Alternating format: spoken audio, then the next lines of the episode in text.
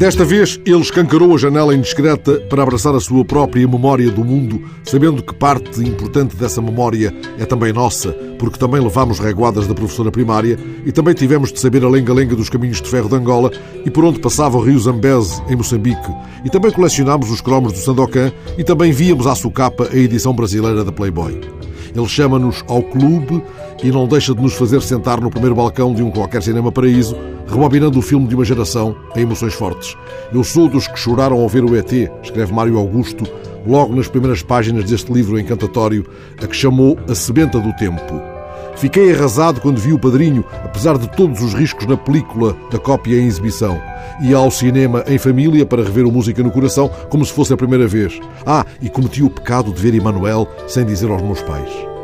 Até dá raiva. É como se o livro nos despisse, sem dispensar ternura e pudor. A janela indiscreta abrindo-se para as pequenas grandes aventuras da nossa vida, para os objetos, os jogos, as músicas, os cheiros, os frutos proibidos com que nos fizemos gente.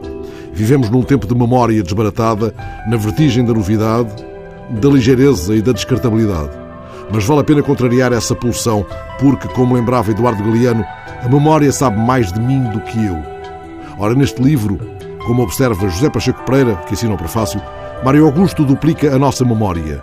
José Pacheco Pereira explica porquê. É que há pessoas para quem a memória é física e são essas as pessoas que têm mais memória como se houvesse nos objetos, nas imagens e nos sons que nos tocaram e atravessaram e moldaram, uma espécie de backup da memória que temos dentro da cabeça.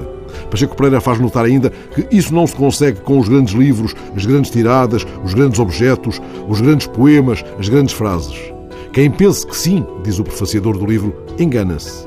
O tal backup é construído, na maioria dos casos, com os mais triviais dos objetos, as mais baratas e rudimentares imagens, os sons que martelaram milhares de bailes de garagem, as séries televisivas que hoje seriam arqueológicas, os filmes mais maus que bons. E para já, era isto.